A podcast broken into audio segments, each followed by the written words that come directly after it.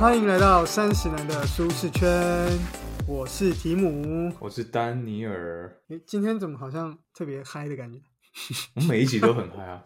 我真的有朋友跟我讲说，他说 Tim 在节目上好像比较嗨，哦比，较比较比较活泼。没有他他说比较活泼，然后我就说，当然啦，因为节目嘛，就是节目当然会活泼一点。但是你私下比较比较 shy，可能是他看到我的样子就是比较安静的样子吧。还是你在装？没有没有没有没有，他也是我们节目忠实听众。就是哦感谢谢感谢这位 Daniel。听说你这个大加州可以不用戴口罩了。没有啦，看、哦看每个 county 不一样，L A county 还不行，还现在还是强制戴口罩。啊，那这样，所以你是走出那个到别的 county，然后你就可以直接瞬间摘掉这样。呃，严格来讲是啊，因为我不住那个 county，我住隔壁的 county，你的是要戴口罩的 county，不用不用不用戴，那你要你要怎么知道哪个 county 可以要戴，哪个 county 不用戴？你可以上 CDC 去看啊，还有加州的官网啊，上面会写。哦，美国就像你说的啊、比较偏个人主义啊，因为你戴不戴口罩对他们来说，对生活造成很大的影响啊。我是不觉得有什么影响，我路人都变好看了。我是觉得造成很大的改变啊，像你以前应该没有想过 NBA 赛赛场上会看到所有的球员都戴口罩啊，就是不是说在打的时候戴口罩，就是在板凳的时候全部都戴满，哦哦哦，没想过吧。但我我时候觉得很好笑，就是我有时候看那个教练，他的戴一戴，然后就口罩拿下来，然后开始对场上吼，我想说，那你干脆不要戴算了，就戴一戴，然后又拉起来，然后又然后要要吼的时候，他又把那口罩拉下来，然后开始开始吼叫这样。我之前有跟你讲过啊，我还有一个同事是他要咳嗽的时候就把口罩拿下来，哦，对 对对，反的吧，完全反的。咳嗽你戴好吧，莫名其妙。台湾人如果如果到时候如果政府宣布可以不用戴口罩，大家还是会戴。那你觉得这个疫情啊，它对你生活造成什么改变？如如果说以台湾来说，我是觉得真的还好。嗯，就像你也看到了，就是我们台湾，哎，变我们台湾，好像你不是台湾，就是反正就是我在台湾生活的人啊，就是还是出去照常吃饭啊，然后酒吧什么聚会，就是都还蛮照常。然后其实工作上没有什么太大不同，因为现在也没有在家上班了。然后再加上我本来其实，在疫情之前，我就是外出会戴口罩的人，因为我觉得像空气污染什么的，嗯只是那个时候我可能就是一个口罩可能会戴个两天，啊，两三天，因为我我就只有户外我会戴，因为我觉得户外空气污染，所以我都会戴。嗯哼，就口罩这件事对我来说也没有说真的太大影响。那我觉得真的要说有什么改变，我觉得是更能接受线上购物这件事情，在衣服啊，或是用品，或是在甚至是一些课程，比如说学新的语言之类的。因为其实我自己本身是呃，在疫情前我是很抗拒线上买东西的人，因为我自己有蛮多不好的经验，比如说买到不合的鞋子啊，或是尤其是衣服这类。但是现在因为疫情之后，其实就会比较觉得可以接受，然后线上这些选择也越来越多，嗯然后再加上现在就是大家开始穿 oversize，所以就 size 就随便买，反正只要大就好了。鞋子不行？不会，鞋子不行，然后裤子也不行，所以我现在就是衣服可以线上买，衣服外套可以，但是裤子我还是要去试这样，嗯哼，裤子跟鞋子。了解。或者说像外送的服务啊，然后甚至是课程也是，因为我其实最近想要找那个线上再继续去学日文，可是因为疫情加上我换工作，所以我中间就中断。然后我现在住的地方就是离可以学日文的地方都很远，然后我就想说这么远，我想说是不是要找线上的一些课程这样？那我现在哦，变得说可以，好像可以，可以比较可以接受。嗯哼，How about you, Daniel？我觉得第一个应该是跟你第一个讲的一样，就是线上购物的接受度啊。像我之前买衣服，我也是都会我我也是都会去店里面买，因为就像你说，size 多买错那麻烦，你网购买错了，啊你还要填那个 return，你还要寄拿拿去，比方说 UPS 寄回去，或者说你要拿到店里面去退。那你不如你要拿去店里，你不如就直接去店里买就好了。嗯，对，当然有好处啊，就是线上购物还蛮多那种 coupon 可以用，就线上购物 only 的，就是说，哦就是你在只有在网络上可以用，然后你在店里面是不能用的。嗯，这个是网购，然后还有一个很很夸张的部分，就是大家在美国啊，民众好像都不觉得需要枪支，结果疫情爆发之后变成，这是我实际的经历，我去各个枪支店里面看，没有枪，全卖光。我觉得这好怪哦，为什么一又又又不是僵尸病毒，大家到底是什么意思啊？可能觉得那时候会会有社会动乱嘛，那陌生人去你的家里面抢东西之类，所以他们觉得要备枪。疫情会有什么社会动荡？疫情不就是大家生病了吗？有什么好社会动荡的？失业率突然爆高，那些无业游民就想说，那不然我我直接用抢的好了。哦，有可能。对啊，有可能。就是他们的疑虑吧。反正我去枪支店的经验就是，那时候疫情刚爆发，我去的时候，即使你要进店排都要排三四个小时。然后大家就买，就就去买枪，这样排队买枪。对啊，因为买枪不是那种你拿了结账就走了，你还要还要考笔试，就考一些基本知识。试打一下？没有没有，不能试打。然后他还要，我不能试打一下。店员还要问你说你平常用枪的习惯什么啊？你不会用枪的话，就问你说，哎，那你想要挑什么样的枪？你要半自动还是左轮还是猎枪？哦，对，所以才会这么多人。我觉得这个可以做一期节目来讲，我觉得枪这件事真的很酷，因为大家应该都没有没有什么。用枪经验，我觉得这可能可以做一期节目跟大家说明一下。对啊，这个枪的这个这个流程。不过，所以那那那这样，如果要排队排很久，会不会买更多？就像我们如果排那个什么葱油饼，然后排到就觉得啊，本来只要买一个，就啊排这么久买五个，然后买枪会不会觉得 排了三个小时买个五把好了？没有没有，我记得 店里面有限制，好像只能买一定的枪支数量，不能不能批量嘛，不然就会有代购啊。就直接对啊，可能这可能真的会有问题。对，主要是这两个，然后内用变外带的比例也也变很高，因为原本美国人都倾向在餐厅内用，有一些餐厅就是你内用比较、比较比较舒服嘛。外带很麻烦，带回去就凉了。其实我自己也是，我我是因为环保，嗯，就内用就不用多一个餐具嘛。对啊，就我我自己以前也都会选内用。嗯哼，主要是这。哎，那个枪的，枪的还是很好奇，那个大家都买什么枪啊？枪，我还是蛮比较常看到，一般是左轮跟半自动手枪的比率差不多，因为携带方便哦，小支的那种。但是跟大家科普一下，加州是。不可以随便把枪支绑在腰的腰带上，不能就直接 外套直接撩起来，然后说：“哎，stay away from me。”不行不行，他这个要另外考一个证照，是不能拿枪这样，对，不能拿枪放桌上说这这样能不能把钱给挣了？这样不行不行不行，这样不能。加州两个证照，一个是持枪证，持枪证就是你要有这个证才可以买枪。那第二个是呃，允许你外露枪支，这是第第二张证。第二张证你好像要有特殊理由才可以考哦，可能是比如说你是比如保镖那种警察之类的那种，或者说一般一般民众去买菜，然后就把外套 外套撩起来再帮我刷卡。什么年代啊？以为是那个以以前那个牛仔那个时候，就是去酒吧喝酒，然后枪就这样放桌上。对对，什么年代？其实我我也是后来看一些资料才知道说，其实枪没有这么好打，大家都觉得就是枪那样好像梆梆，然后就大家都妈。神枪手其实有时候那个人就算在你前面，你也不一定打得中。对啊，对啊，而枪枪支的设计也有点不同。比方说，你你那个枪管很短的话，就是你瞄准不好瞄，因为它可能打偏嘛。所以枪管长的话就比较容易瞄，可是后坐力比较大。哦，像狙击枪那种。对啊，对啊，对啊。还是就买散弹枪，就直接砰，就不管怎样都会打。散弹枪就是命中范围很大，因为它打出去是散出去的嘛，所以你要命中敌人的话，就用那个比较好。但是散弹枪好像也蛮危险的。而且我听说是不是在家要拆开啊？就是对，是不能就什么子弹跟枪不能放在同一个地方。对，你的枪支跟子弹要分开，至少一个房间吧。然后你，谁会来检查？所以这我不知道，可能随机会有人查或晓得，我是没被查过。但这样很奇怪，就是说歹的歹徒来的时候，然后你要跟他说：“哎，等一下，等一下，等一下，我去装子弹。”男子汉的对决就是不能不能偷袭，你一定要哎等我装完，然后两个这样 像过去牛仔决斗这样。对，在那等我，我就 我就绕人。好好，他讲太多，为什么今天一直在讲？关于枪支这个部分，我会专门做一批影片为大家讲解。对对对对，之后之后之后大家喜欢，对吧？枪也很有趣。好好，疫情疫情，我觉得以美国来说，就是除了这个枪支之外，我觉得应该。感觉储蓄率应该也提升蛮多嘛？就我所知道，储蓄吗？我觉得前几轮那个纾困案发钱出来之后，我觉得大家好像都没有储蓄，哎，好像拿去投股票比较多，哎，所以我觉得这个本末倒置。有有书里也有提到，就说那个什么一千两百美金，很多都直接跑到那个交交易平台里面。对啊，所以我觉得有点偏了。但是你说这个储蓄趴数，我就不晓得，可能因人而异吧。哦，我是没有感觉。因为你本来就趴很，你本来就啪啪啪啪啪了。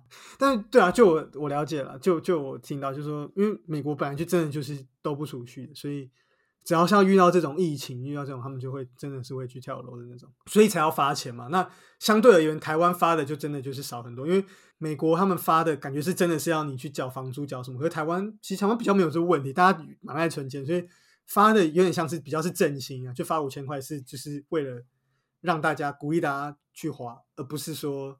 要让要拿那个五千块，不是要用来缴房租，也也也不够啊。所以台湾才发五倍券啊，就他不发现金嘛，因为你发现金，对啊，他发五千，有些妈妈她就会直接把它存起来嘛。可是就算存起来也不够，不管是要缴房租还是缴什么东西，其实也不够。是啊，所以我觉得这也是有差，对啊，跟美国一次就发就是一千二吧。嗯，好几好几轮呢，我记得我是拿一千四啊，然后后面就没拿到，因为好像他只有很特定的族群在排付。没有，你要排付啊！我又不，我又不付。那你那一千块，你不是拿来买那个电脑升级变成什么水冷式很帅这样？以前是拿到直接必要的消费，直接买桌垫，完全不是必要的消费吧？是升级电脑。OK，好，这也是帮助工作，因为要在家工作嘛，所以升级电脑 OK，合理合理合理。在准备这节的时候，我就在想说，疫情爆发现在究竟多久了？我都有点，我就特地去查，然后。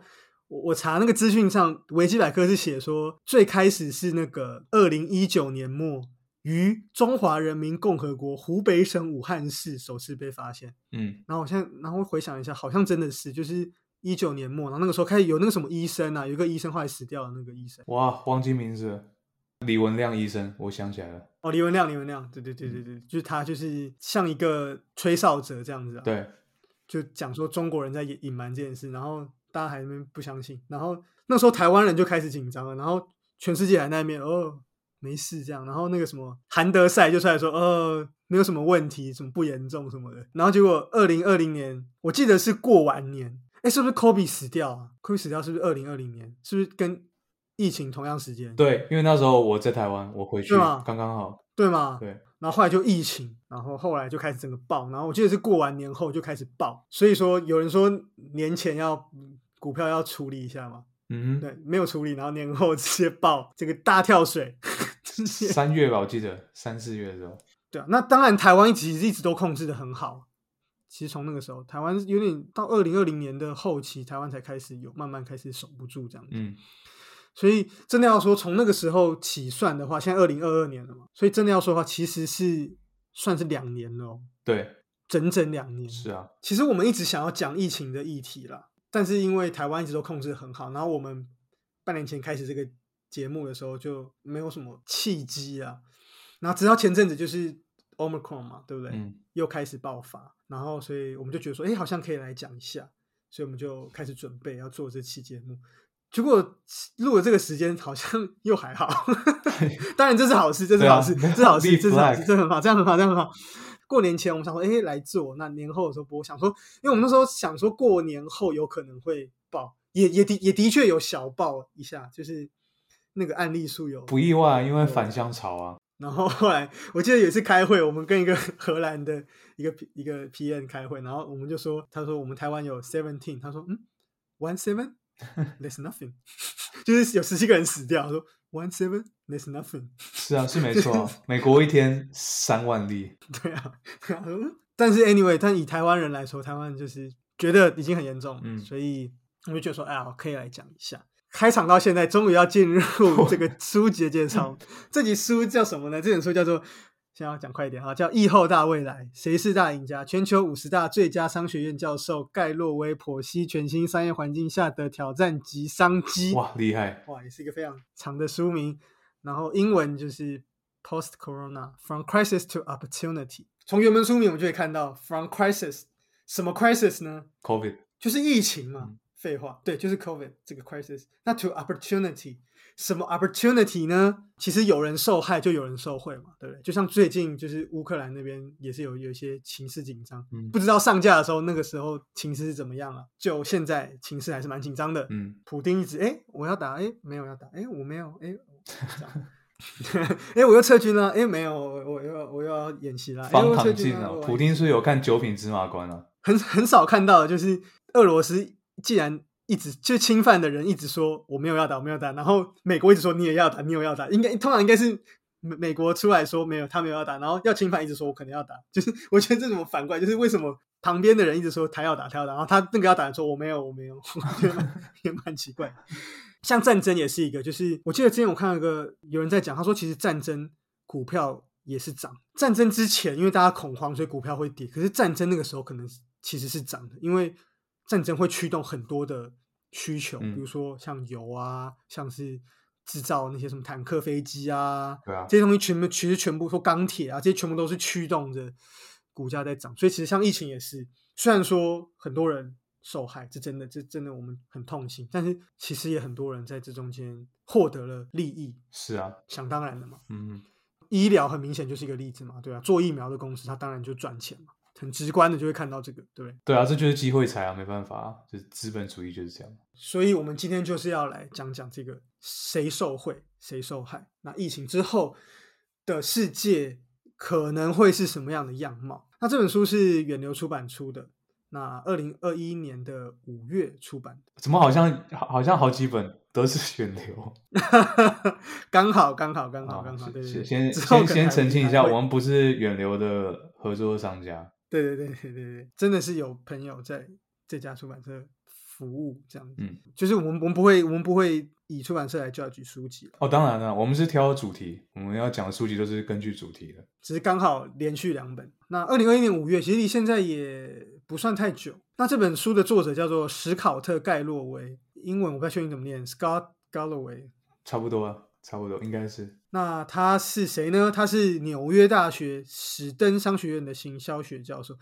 我记得史不知道史登还是史腾啊，反正就是 NYU Stern，就是很有名很有名的商学院。对，是非常非常厉害。我那时候查了一下，反正念商管都会一定一定都会知道这商学院。然后我去查一下的排名也是。都在很前面了，就是都是全一直是全球就是前十大啊等等的，就都是非常厉害的。对，呃，遥远遥不可及的目标，就是一个你会发现身边都没有人去念过这个商学院的一个商学院，没有，我身边都没有人念史登商学院，就是很难考，然后很贵，但出度很好的商学院。他是这边的 marketing 的教授，然后呢，他也是一个连续创业家，我觉得这点蛮酷的，就是说。台湾的商学院好像蛮少听到本身是教授自己也在创业的，很少啊，感觉会被会被舆论攻击哎，说啊你就好好教书就好，创什么？但我觉得教授没创过业才该被攻击吧？你教授你没创过业，你你凭什么教大家怎么怎么经营企业？你自己他妈都没经营。我同意。我之前真的硕士的时候，真的教授，因为我们教授他他也是讲创业相关的一些内容，然后。真的就有被学生讲过说你又没创过业，你凭什么讲这个？然后他他也有出来说，对我的确没创过业，那我是以什么样的立场来讲授我的观点？这样子就真的真的会有人 challenge。现在的小朋友很凶哇，那你干嘛来选这课啊？莫名其妙。老师是没有这样回答，我那时候心里想说，对，好像是这样，就总总会觉得哪里怪怪的，就是教人家创业，自己没创过业，好像就真的觉得，但是。美国比较不会这样，就是美国很多的教授，他们其实本身都蛮多，都都是有经营企业的经验。嗯，他非常厉害，他有被选为就是全球五十大的最佳商学院教授，他自己也创办过九家公司。哇，名字就不列出来了，因为大家也没有听过。应该是创了之后他就卖掉这样子。嗯然后他也出版很多的书籍，像是《四骑士主宰的未来》。那这个应该算蛮畅销的，就是封面就大大的一个 four，然后有有写的这四个骑士。那这四个骑士是谁？其实很明显就是呃 Facebook，然后现在叫 Meta，嗯，Apple，然后 Amazon 跟 Google，嗯，对，这四骑士。对，然后另还有还有另外一本就是世界并不仁慈，但也不会亏待你。怎么听起来很像是中国的那个鸡汤的书的感觉？然后也担任很多的呃一些企业的一些顾问这样。在董事会里面担任顾问，那另外也有主持 podcast 节目，哇，厉害厉害，前辈前辈，也有 YouTube 节目，也有创办一个就是一个教育的平台，然后提供了就是一些商业策略，这样叫 Section Four。哎，我为了做这集，我去特别搜寻了这个这个教育平台，结果 Instagram 跟 Facebook 就一直丢他的照片给我，就是他的平台什么的，他他就 砸广告给我，然后就一直看到他的脸，其实蛮帅的。这书里书上有他的照片，形象很好，蛮酷，就是一一个光头这样，然后然后戴个黑框眼镜这样，然后穿个西装，简单的西装。哎，这张照片他为什么比一个这个韩国人很讨厌。等一下听众没有看到，我们再再补播到 IG 上面给你们看。那这本书呢，在讲什？以后到尾他在讲什么呢？他这本书有五个章节，第一章呢，它其实就是讲冠状病毒和泰弱流强，主要的重点其实就在讲说武汉肺炎造成的影响呢，其实就是作者提出他觉得造成的很大影响就是太弱留强，让强的那些企业，甚至是或者甚至是在社会中上阶层的人，他们变得更强，资源变得更多，嗯，然后让那些弱者被淘汰，这是作者在第一章所提到的一个很大的这个重点。那第二章呢，作者就接着讲，就是在讲四巨头，那就讲说，好，那这些让这些很大的企业变强，那谁变强？其实很明显就是这四巨头嘛。刚刚提到的就是 Apple、呃 Facebook，然后 Amazon 跟 Google。那在疫情的加剧之下，更加剧他们这个呼风唤雨的能力，因为疫情其实他们基本上都算是受惠的，就强者更强嘛，就像你刚刚讲的。所以作者在这章会讲。这部分，那这这个部分我们今天不会特别提啊，因为其实觉得这四巨头其实平常大家应该也都看蛮多的，也都听蛮多的，嗯，就这边我们就不特别提。那我们会提比较有特色的是第三章的部分，他在讲的是其他破坏性创新者，作者提到了一些他觉得也蛮看好的一些公司，那他们呃在疫情下怎么样抓住疫情这个机会，然后有谁他觉得是看好，哪些公司他是他看好的这样子。那在第四章，作者会提高等教育，很能够理解，obviously，因为他就是教授嘛，所以他提高等教育，他当然对这个产业有最多的想法跟观点。那也如我们所知，其实大家也都知道，美国的高等教育有很多的问题，但台湾的高等教育也有很多的问题，但是不同的问题。那美国就是重，如我们所知，就是学费贵嘛，然后那些有名的都是一些私校，学费很贵。是啊，所以就是要可以去美国念书的人，像 Daniel。不得了！我念的是公立，我不念私立的。哦，你念是公立，私立太贵了。Ivy League 吗？没没有，不是 Ivy League。我的学校不是。作者认为说，在那在疫情之下，其实对高等教育当然也是个很大的冲击，因为学生都不能去上课嘛。对啊。中间会产生什么样影响？作者在这章会提，但我们就不会特别讲啊，因为其实这我觉得这整个是一个另外一个世界了。可能如果要讲的话，又要再探讨到很多很多别的东西，然后也要把台湾的高等教育拿起来讲。那台湾有台湾自己不同的问题。我们也知道，高等教育虽然说学校是一个蛮感觉应该是一个很创新的地方，可是其实学校并不是一个很数位化的地方。我觉得应该在全世界各个学校应该都是一样的，就是有啦，有有慢慢在数位化，只是速度好像差强人意哦对，但你会看到说，学校它虽然说贵为一个在探讨新的知识创新的地方，可其实他们在一些行政上也是有一点公家机关的那个味道，所以其实学校并不是一个。数位化很新的一个，像很很多老师，其实，在因为面对疫情，他要开直播，他要去用线上的授课平台，其实很多老师都是非常苦手的。是啊，当然今天我们不会特别提啊，但我们可以知道，疫情之下，这些高等教育绝对受到很大的影响。在第五章作者提到，就是共富社会。那应该不是说共富社会，应该说作者想提的是说，怎么样达到共富的社会？因为现在美国的社会是越来越不共富，而是越来越 M 型化。嗯。全世界其实各个国家都是一样，就是越来越 M 型化。那疫情又加剧了，如果我们一开始所提，又加剧了这个 M 型化。最后，我们作者最后来探讨这个部分。那我们也会特别来提这个章节。那这五章就是这本书主要的大纲，这样子。那本期节目就到这边了，乱讲又来，不想讲，其他大家自己看。乱讲。好，那我们就开始来讲。好，那今天我们特别要谈的是。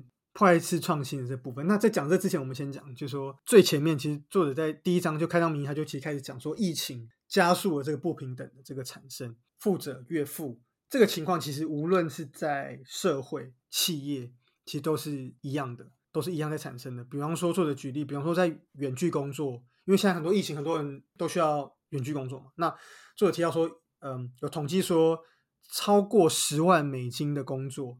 年薪应该是年薪吧？当然是年薪啊，月薪超过月薪十万美好像有点难吧，老高吧？那可能是那个 Tim Cook 的年薪，Tim Cook 的月薪年薪啊，年薪超过十万美金的工作有六十 percent 是可以在家完成的，可是年薪不到四万美金的工作只有十 percent 是可以在家完成，也就是说这些工作是比较没有办法在家做的。嗯。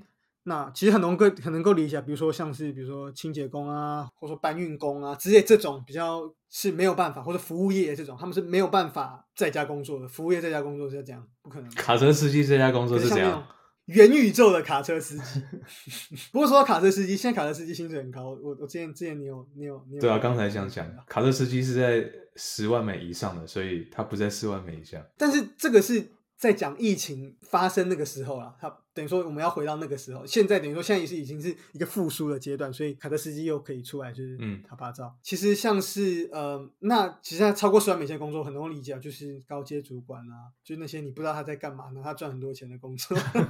这东西就会加剧了这个不平等。作者也有提到，其实像是像我们一般像像我这种就是低阶的员工，那可能我们住的房子是没有那种专门独立的工作空间，所以我在家工作的状况也不会很好。可是像那种比如说高阶的经理人，他们其实在家可能就有专门有一个 studio，也不一定可以专门工作，嗯对。可能四房一厅，四房两厅，然后有一厅或有一房就拿来当办公室。对啊，像我我就想说，哎，如果以后我有自己房子，如果我很有钱，我就可以有一房是录音室，哇，厉害了！有没有？或者说，那然后你还可以就是有那什么一些吉他，虽然我不会弹啊，朋友会弹，可以录唱歌。吉他，你说你说你说健身完吃盐酥鸡那个吗？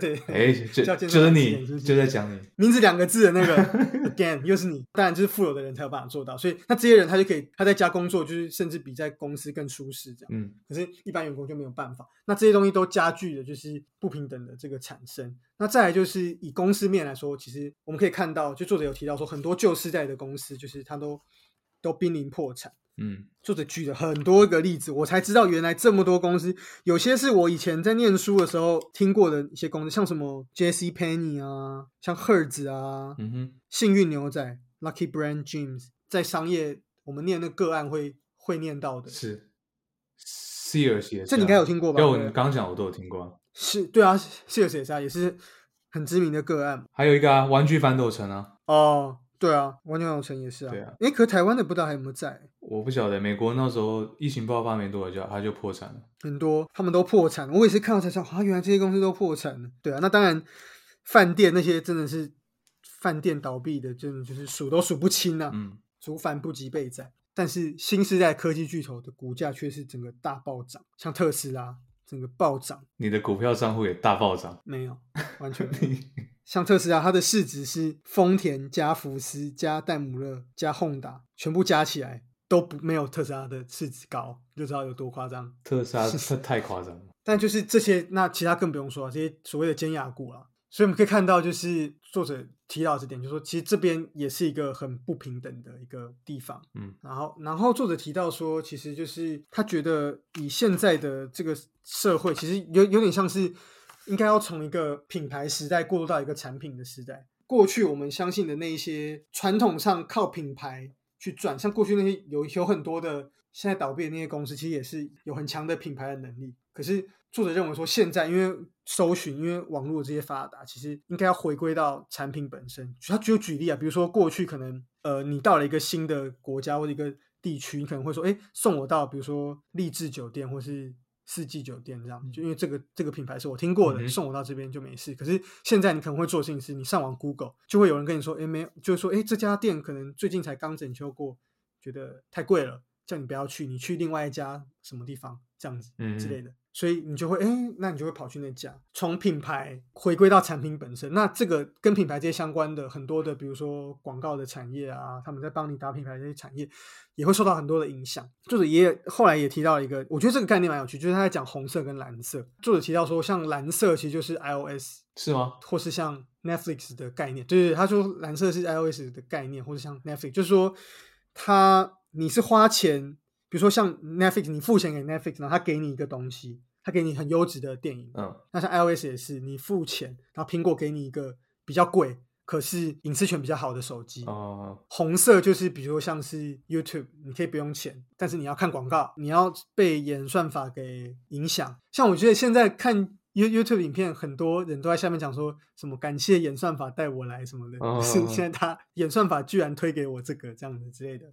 对啊，有时候你你在 Google 搜寻什么，或者你在 YouTube 搜寻什么，它就会一个开始一直推送那些东西给你。那像 Google 搜寻也是啊，那像脸书的广告也是，它就是属于像属于红色。那红色是什么？它就是说比较剥削式的一个商业模式，你把你自己变成了商品，因为他说比较付出比较少的金钱，但是你付出的代价就是你的跟那个隐私权或者什么。对的、啊，所以作者就认为说，现在这个时代，我们应该要从红色变成蓝色，就重新以产品本身，他觉得是比较好的商业模式啦。嗯，那四巨头越来越强，我们都知之甚详。但是作者在其中也书中也提到说，诶，其实还是有很多他觉得 rising star 那种明日之星。嗯，你看我最近刚 NBA 明星赛嘛，后起之秀啊，对不对？rising star，对对对，这种后起之秀。所以作者在书中提到几，那我们今天就会来跟大家说明一些我跟 Daniel 觉得蛮有趣的这些后起之秀。首先在讲这些后起之秀之前呢、因为这张的标题叫做“其他破坏式创新者”。那首先我们来讲讲到底什么是破坏式创新，这个要跟大家科普一下，因为我觉得这个概念非常的重要，怎么搞得好像我是教授一样。好，请说。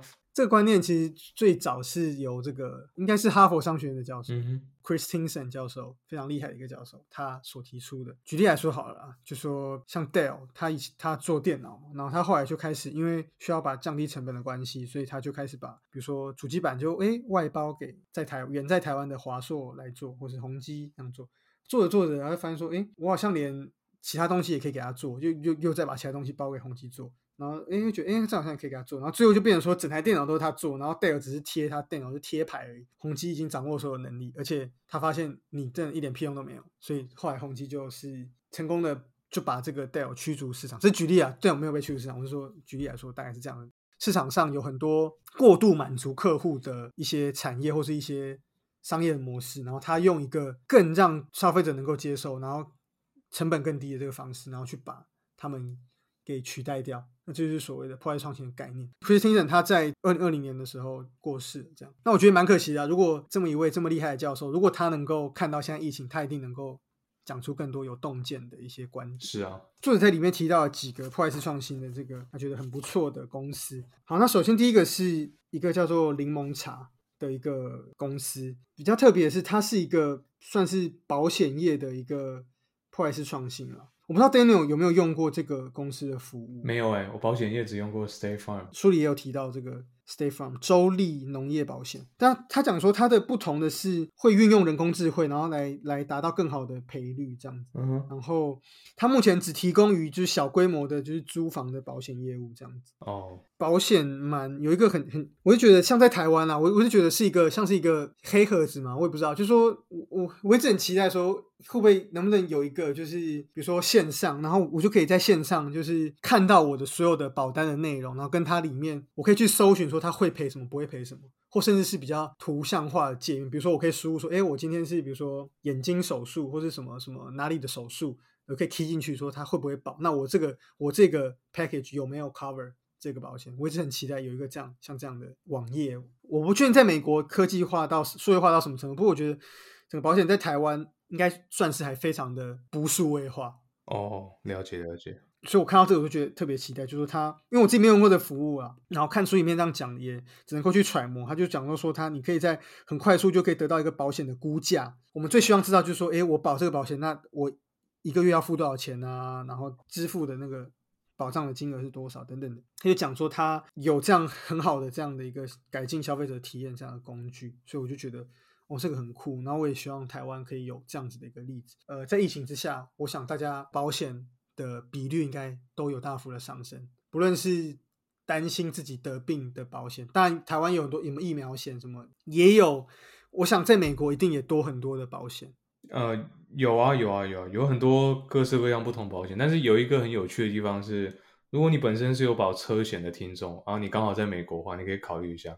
你可以去跟你的呃保险的 agent 说，你要降低你每年开车的里程数，他可以帮你保费降低。就如果说你你的生活形态大改变，你可以不用去公司上班，你不用天天开车。你假设你原本一年开假设一万两千 miles，你可以改成八千，这样保费会降蛮多的。那他怎么知道你真的只开八千？他会查你的实际里程数啊，他每年会查，他会每个月会追啊我、，这查得到哦。他会他会装一个 tracker 在你的你的车上啊。当然你可以不，你可以说你不要装，那他就是相信你的数字，你把它拆掉放家里，这样放家里，然后你就说我一年只开一千，嗯这样也可以啊。也太容易忽略。Anyway，反正就是，而且我有听说，在美国车子的保险好像蛮还蛮贵的。呃，怎么样算贵？你的你的你的预设是多少钱？比如说去念书的人，他们都会就是保那个车子的险，就要花蛮多钱，而且一个就是学生，然后就是那个 record 可能不是很好，所以你就要付很高的保费这样子。哦，对啊，你没有驾驶记录，或者说你是国外人士，保费会贵蛮多的。但你又不能不保，因为万一你跟人家车子哦，不行不行你就麻，烦不能不保。所以我觉得这个蛮重要，就是说，我觉得这个保险的透明化是我自己觉得，像台湾，我觉得也蛮需要加强的部分。当然，我可能我我我也不是从事保险业啊，所以也许如果有相关的听众，也许可以来讲一下，也许已经很数位化，只是我不知道，那我就先道歉。在第二个，我觉得蛮有趣的是，作者提到一个叫做 One Medical 的这个服务，我不知道 Daniel 有没有用过，这应该也是在美国才有没有哎、里面特别的是，举例来说，比如说你去露营的时候，然后你的儿子踩到了蜂窝，然后开始被蜜蜂叮了，马上需要联络的一个人来帮你的话，那你就可以打给这个公司，那他就会跟你讲说，那你现在要做什么事啊？比如说把帐篷收好，然后把小孩送到什么地方，然后或者说是，哎，你可以先用开车到城里买什么东西抗组织胺，然后电子处方签我已经送到你手机之类的，嗯，然后因为是消除你的摩擦啦，你的这个医疗的服务变得更快速，更不麻烦。对对，那我觉得这个这个可能在台湾人比较没感觉，台湾反正就生病就直接去医院这样，因为反正很近。这个在美国可能会比较有感，而且据我了解，美国人好应该是蛮不敢看医生的，去看医生就是很贵啊，钱钱。对啊对对对，我听过很多例子。我听我之前听同事讲说，他就是吃到什么东西拉肚子，吃到什么螃蟹还是什么，反正就是他就去医院，然后他好像还是急诊什么的，嗯，好像学学校还帮他叫了救护车，学校不知道在帮他还在害他，还帮他叫救护车。他也说我不要救护车，学校说不行不行不行，你要叫救护车。反正最后他收到，然后好像他有躺住院，完蛋，收到账单好像是可能好像两万美金还是反正就是两万多美金，就是直接超爆贵这样子，就就是一个很荒谬的天价这样子。嗯嗯，然后幸好是保险都有 cover，我也不知道是什么神奇的保险，保险太厉害还是医院太太坑钱，我觉得。美国就是这样啊，是台湾太幸福了。对，所以我就觉得，那这个服务可能也许台湾没有感觉，但我觉得在美国一定特别有感，因为如果它有一个线上的能够呃帮你这个做咨询的这个服务的话，而且尤其是在疫情之后，这个需求我觉得大家应该是蛮需要的。这可以推导到像是像我觉得台湾也是，像台湾有另外一个问题，就是台湾的医疗就是说医院人太多了。嗯，我是觉得说，这个服务如果呃跑到台湾，也许可以转变成，比如说线上的咨询，它能够先过滤你初步的状况。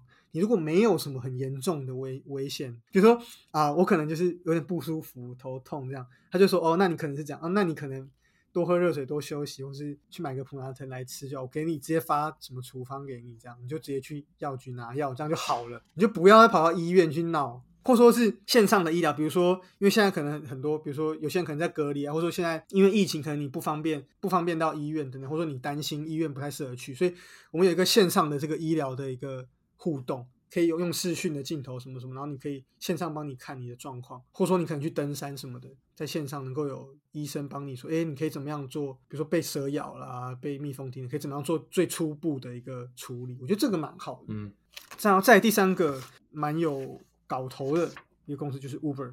当然，大家很多人不喜欢 Uber，作者有提到了，我也我也不知道作者是包还是贬，就是说作者其实 Uber 它真的是一个该怎么讲，它根本就是一个无本生意，所以它叫 Uber 啊，无本生意。真的是 Uber 生意，真的是，你看，那那那那那这样其他的其他的公司怎么办？Anyway，反正 Uber 它有点算是一个零工经济的一个集大成啊。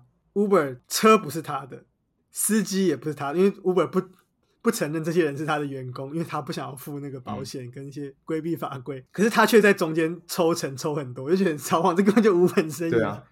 然后作作者作者就提到很好笑，作者就说就有点像是你你要叫那个机师说，如果你要当机师的话，你要有自己的飞机，然后 你要自己加油。是啊，呃，无理取闹。然后你收的钱还要分钱给我，是不是 厉害了？这真的是厉害了。其实除了 Uber 之外，它后面延伸的像 Uber Eats 嘛，我们的吴博义。嗯那在疫情之下，当然也是受到很多的爱好，大家非常的喜欢使用。据我了解，好像 Uber E 跟 f o o Panda，大家好像比较喜欢 Uber Eats。我相信在美国一定有更多类似的外送的公司有啊，等一下会讲。作者提到，那他的这个剥削的特质会让他有很大受惠的一个，会有很大成长跟受惠的公司。作者也提到了一些公司，他觉得不错。我跟 Daniel 不觉得不错，我不只有你哦，不是我。只有我吗？比如说像那个投资的 App，比如说像 Robinhood 这种这个投资，这个台湾人我不知道台台湾人有多少人在用，美国我想应该是蛮多人在用的。哦，蛮多的。它就是一个投资的 App，有点像跟那个 eToro 有有点像嗯，什么开户就送你一只股票之类的。之类的。对，那我我我自己是不太觉得，我自己不太鼓励，因为我觉得好像我觉得投资是蛮严谨的事情，被他搞得很像一个儿戏这样，我就觉得他就把赌博那一套套到 Robinhood 上面啊，一样的意思啊。对，他就不断给你刺激，让你去买更多买更多。可是这难道是对的吗？就是当然我知道公司要获利，可是这已经是有点 take advantage of 一些学生，嗯因为之前还有传出说有人有一个大学生，就是因为被 app 鼓励他，然后他要去玩期权还是对啊，然后亏到几万块嘛。但我听古埃，古埃说他其实没有亏，是账面上他亏，可是真实不会亏这么多，可能是几十万，还是还是一两百万而已，没有到那个他看到的那个七十几万美金，可能是两千万这么多，没有这么多，可能只有几百万。哦，因为他他可以再做一些操作，可以马上卖掉，可以什么，他们只是账面上亏，可是他不知道，所以就去自杀，哦，非常的可惜，所以我就觉得这个东西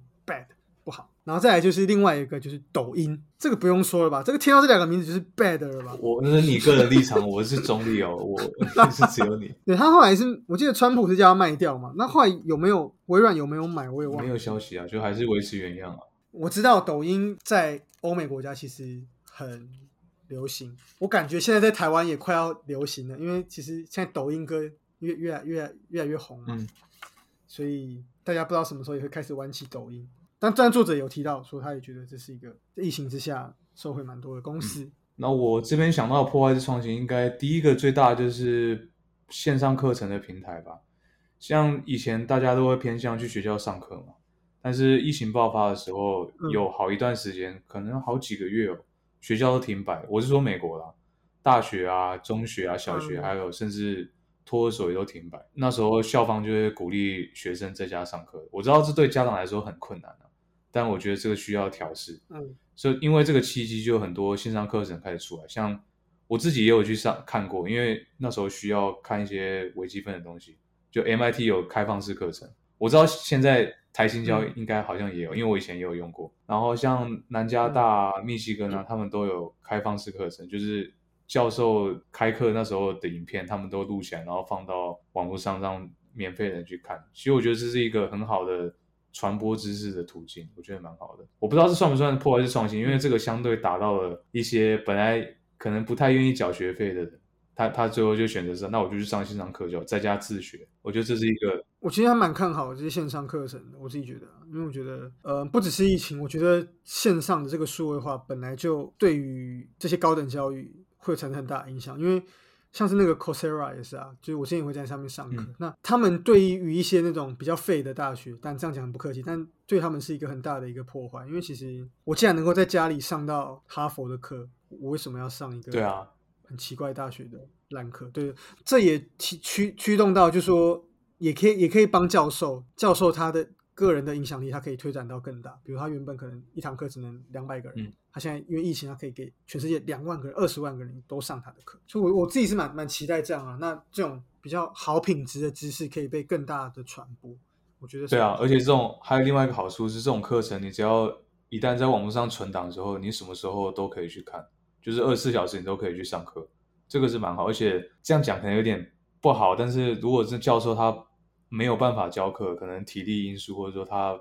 生活其他规划不能教课，那也没关系啊，你就回去看他的影片存档就好了，觉得这样也蛮好的。嗯，对啊。嗯像你刚你刚刚说的 Uber，呃，外送嘛，像 Uber Eats，我美国这边其实也有很多竞争者，像有一家不知道你有没有听过，它最近也它也上市了一阵子，叫 DoorDash，它也是一样，它可能绑一些呃外送平台，比方说 Yelp，Yelp 我不晓得你有听过，还是就是美食地图啊，好像有，就像是给评评价的，对，类似那种东西，然后他会 DoorDash 可能会绑他们，或者是他会绑一些银行的客户，像我本身有 Chase 的信用卡，就是 Morgan JP Morgan Chase，然后如果你有绑，你有买，嗯。你有绑固定几张信用卡，就会让你升级成 DoorDash 的高级会员，不然本来是要付 DoorDash 一个嗯。年费这样。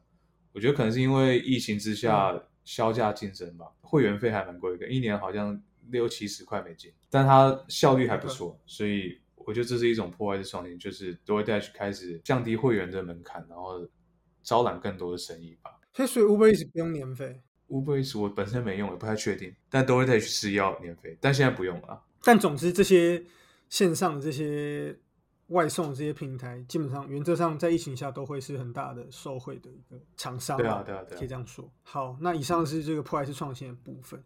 那接下来呢，我们要来讲一下比较严肃的这个议题，也就是作者在第五章提到的共富社会。我们在疫情之下，我们要怎么样达到社会的这共富呢？因为像习近平的共同富裕，哎，为什么会讲这个？其实作者这是最后有点像是作者要收尾，然后作者提到说，其实疫情它产生很大影响，是它侵蚀了中产的阶级，然后上嗯硬性化更加明显。如果我们前面的部分有讲到，就说高阶层的这些管理职的这些工作啊，他们能够在家工作的比例更高，然后能够赚到更多的钱。可是，一些比较低薪的工作，比较低阶的工作，他们没有办法。去在这疫情下去做，产生了更多的问题，他们甚至是直接失去了收入，所以这这个 M 型化使得这些有钱人更加有钱，然后穷人们更加的甚至是失去了工作，没有钱。嗯，作者有提到说，拉查的掉漆的美国梦，因为其实美国梦是什么？其实就是过去那个时代，因为美国那个时候就说清教徒他们从英国搭乘五月花号来美国嘛，然后也有很多其他国家移民来美国，就是来。像其实当初那些最开始那些很很多移民美国的那些华人们，或是其他国家非洲裔人，他们其实也都不是很有钱，他们就是来这边要要开垦的。对他还是在金字塔的中下端嘛？对，他是要来这边点入一个新的世界，他要来来来来发展的。那美国梦的意思就是说，这些人他们当初就是来，那美国这个地方，它就是一个留着奶与蜜的一个这个应许之地。那就是你只要肯认真努力工作。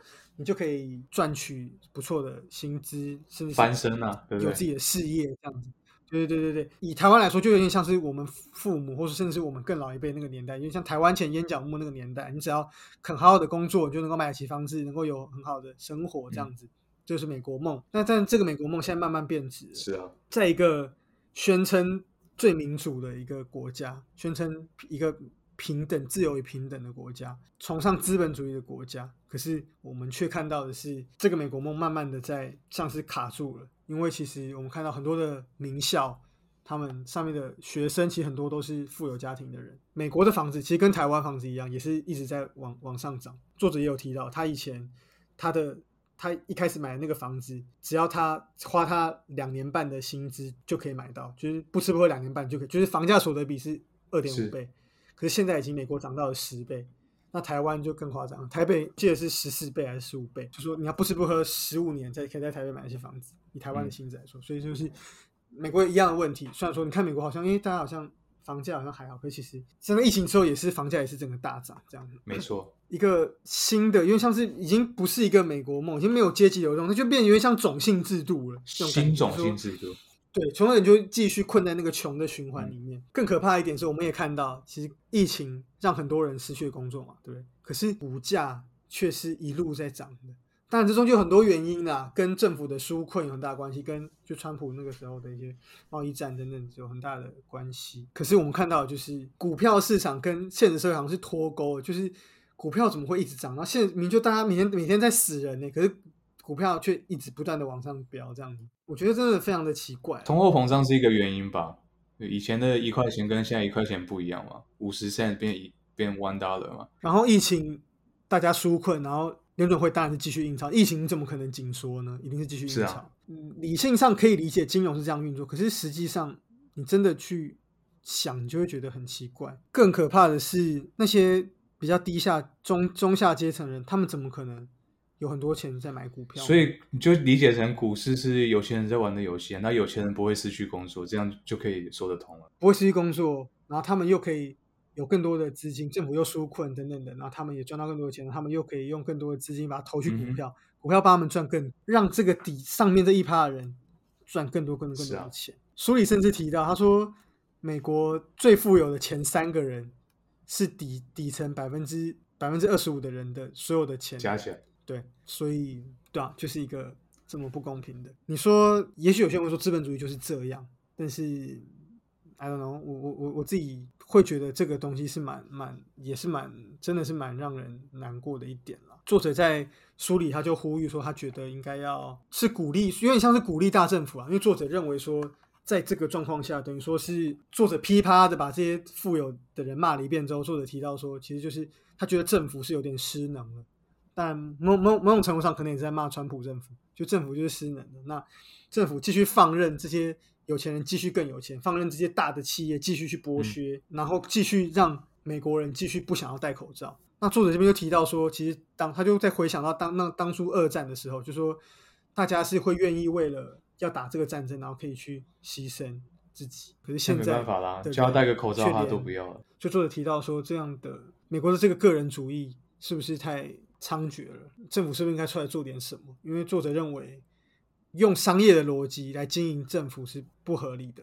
政府的逻辑是要做更多的牺牲、更多的风险，去照顾整整体，而不是为利益导向。我觉得这很难呢。像你说，假设我们说我们要课付那些有钱人更多的税，或者说课那些大公司更多的税，是理论上可以，因为你如果课到更多的税，你就可以拿来纳为国库所用啊，对不对？但是你这样是不是又让那些大企业断手断脚？这是两难嘛，对不对？觉得对啊，就像刚刚 Daniel 讲的，就是这些企业将课更多的税。可是如果我所以觉得，如果你把它放在一个窝外的角度去看的话，很多人会批评啊，就说你美国自己一直把自己的企业断手断脚，然后那这样面对中国的企业要怎么办？面对当然中国企业有中国企业的问题啦，他可能习近平会把他们断手，对，习近平会把他们断手断脚，甚至断头。但是就是我所会觉得这很难啊，就是说。当然，作者提的很理想，就是他希望大家团结合作，这可以理解。其实台湾的政府，其实老实说，台湾人是比较社会主主义的。虽然说我们是一个资本主义的国家，可是其实台湾人民常常发现出现问题，比如说企业什么黑心，大家就说政府怎么没出来管一管。其实台湾人是比较希望有一个大政府来管很多事情的。但我觉得美国反而在根本上，美国人不是这样，就偏个人主义啊。可能整个联邦制的，那作者很明显比较偏。民主党，我觉得也可以理解了。他的整个精英教授的形象，的确比较像是民民主党的人。但现在民主党经营的有很好吗？看 Joe Biden 这样子，不评论也很难讲。对啊，最后讲了很多这些比较严肃的这些议题了。那还是真的真的希望，其实不管企业要拆分也好，然后在这个疫情下，如果受到影响的人，真的是都希望能够尽快的。能够让他们的生活赶快回到正常。对，我们不要说回到从前，我们说达到一个新平衡，就是找到一个平衡点，跟病毒这件事情共存，才是比较重要的议题。其实我觉得，慢慢疫情到上到现在，其实我我我刚开始的时候还会觉得说，哇，可能过个一年，可能因为就会恢复正常。我现在已经放弃，我觉得疫情就是不会恢复，就流感啊，对，就是不会，对啊。那但是而且已已经发生过的事情，就是不会改变，就是比如说。大家现在习惯线上去做的事情，就会继续线上，不会再变回来了。比如大家哦开始习惯说线上上课，线上什么，就会一直这样下去，不会再变。对，因为这是下一个趋势。或说你不可能往回往回倒退嘛。或者说疫情开始，大家开始定 Uber 意思，就不会回去，大家就会习惯做这个事，或者口罩之类的。嗯，我是觉得真的是只能去适应这个新常态了。然后也还是觉得，对啊，希望政府也能够帮助那些在疫情下受到影响的人。嗯。很难呐，但是就尽量吧。但做的最后就是也是以一个跟我们节目一样，我们一个很正向、温馨、温馨收。作者最后也是啊，就是号召希望美国人可以最后可以团结啊。各州还还还是有有点各州玩各州的这样子啊，因为因为美国的政治的制度不太一样，它是联邦政府管各个州政府嘛，就是有有点不一样，跟台湾不同嘛。哇，那本期节目就到这边啦。那喜欢我们的听众，请到 Apple Podcast 给我们五星评价，还可以私讯或到 First Story 给我们留言。对，IG IG 也可以留言。哎，最近好像没什么留言啊，有啦，除了那个远流啊，这 感谢远流，因为我们 我们 EP 十六是那个书籍是远流那边推荐给我们的，所以再次感谢。然后听说听说会被分享到远流的 Facebook 跟 Instagram 专业上，然后我们会在。tag 他们，就我们会互相 tag，感谢。那也欢迎听众来跟我们分享更多你的想法。对啊，听众你在自己的 IG 上面，你有想到什么？你想要 po 文 tag 我们也欢迎，直接 tag 就好。Daniel 不会给任何赞助。Team 看情况，不知道。也不会给个任何赞助。好，那就下次见了，Bye.